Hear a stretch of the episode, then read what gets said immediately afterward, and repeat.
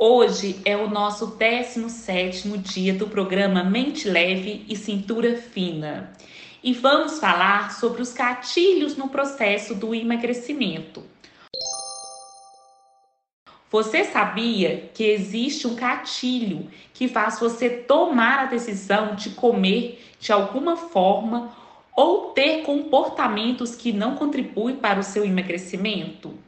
E é com base nesses gatilhos que você cria um pensamento, sentimento, comportamento, hábito. Essa engrenagem e decisão te trazem recompensas imediatas e recompensas tárdias. E você pode me perguntar neste momento: sim, é possível mudar isso? Através da neuroplasticidade, é possível criar novos caminhos neurais e então um novo hábito. Aqui é o momento em que você vai entender o porquê é sempre desafiante emagrecer. Afinal, você construiu conexões neuro neuroneurais que estão cravadas no seu cérebro e fazem com que você tenha hábitos que te levam a engordar hoje isso é representado através dos gatilhos, pensamentos, hábitos, recompensas imediatas e tárdias. E tudo começa no seu processo de pensamento. Se você há anos não consegue emagrecer, é porque os seus pensamentos não estão alinhados com o seu objetivo. Mas, afinal, o que são esses gatilhos? Os gatilhos se apresentam a partir dos cinco sentidos, sendo a visão, audição, olfato, paladar e tato.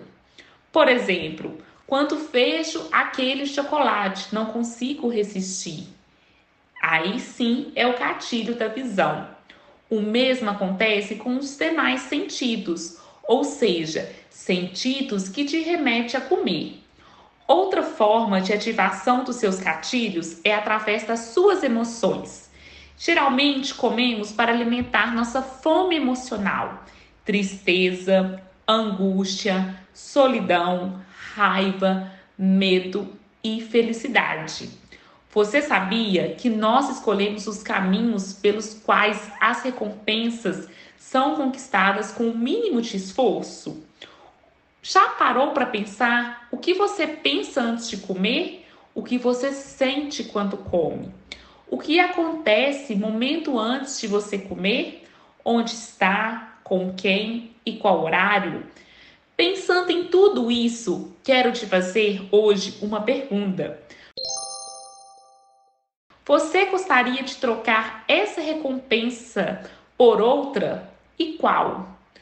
Numa escala de 0 a 10.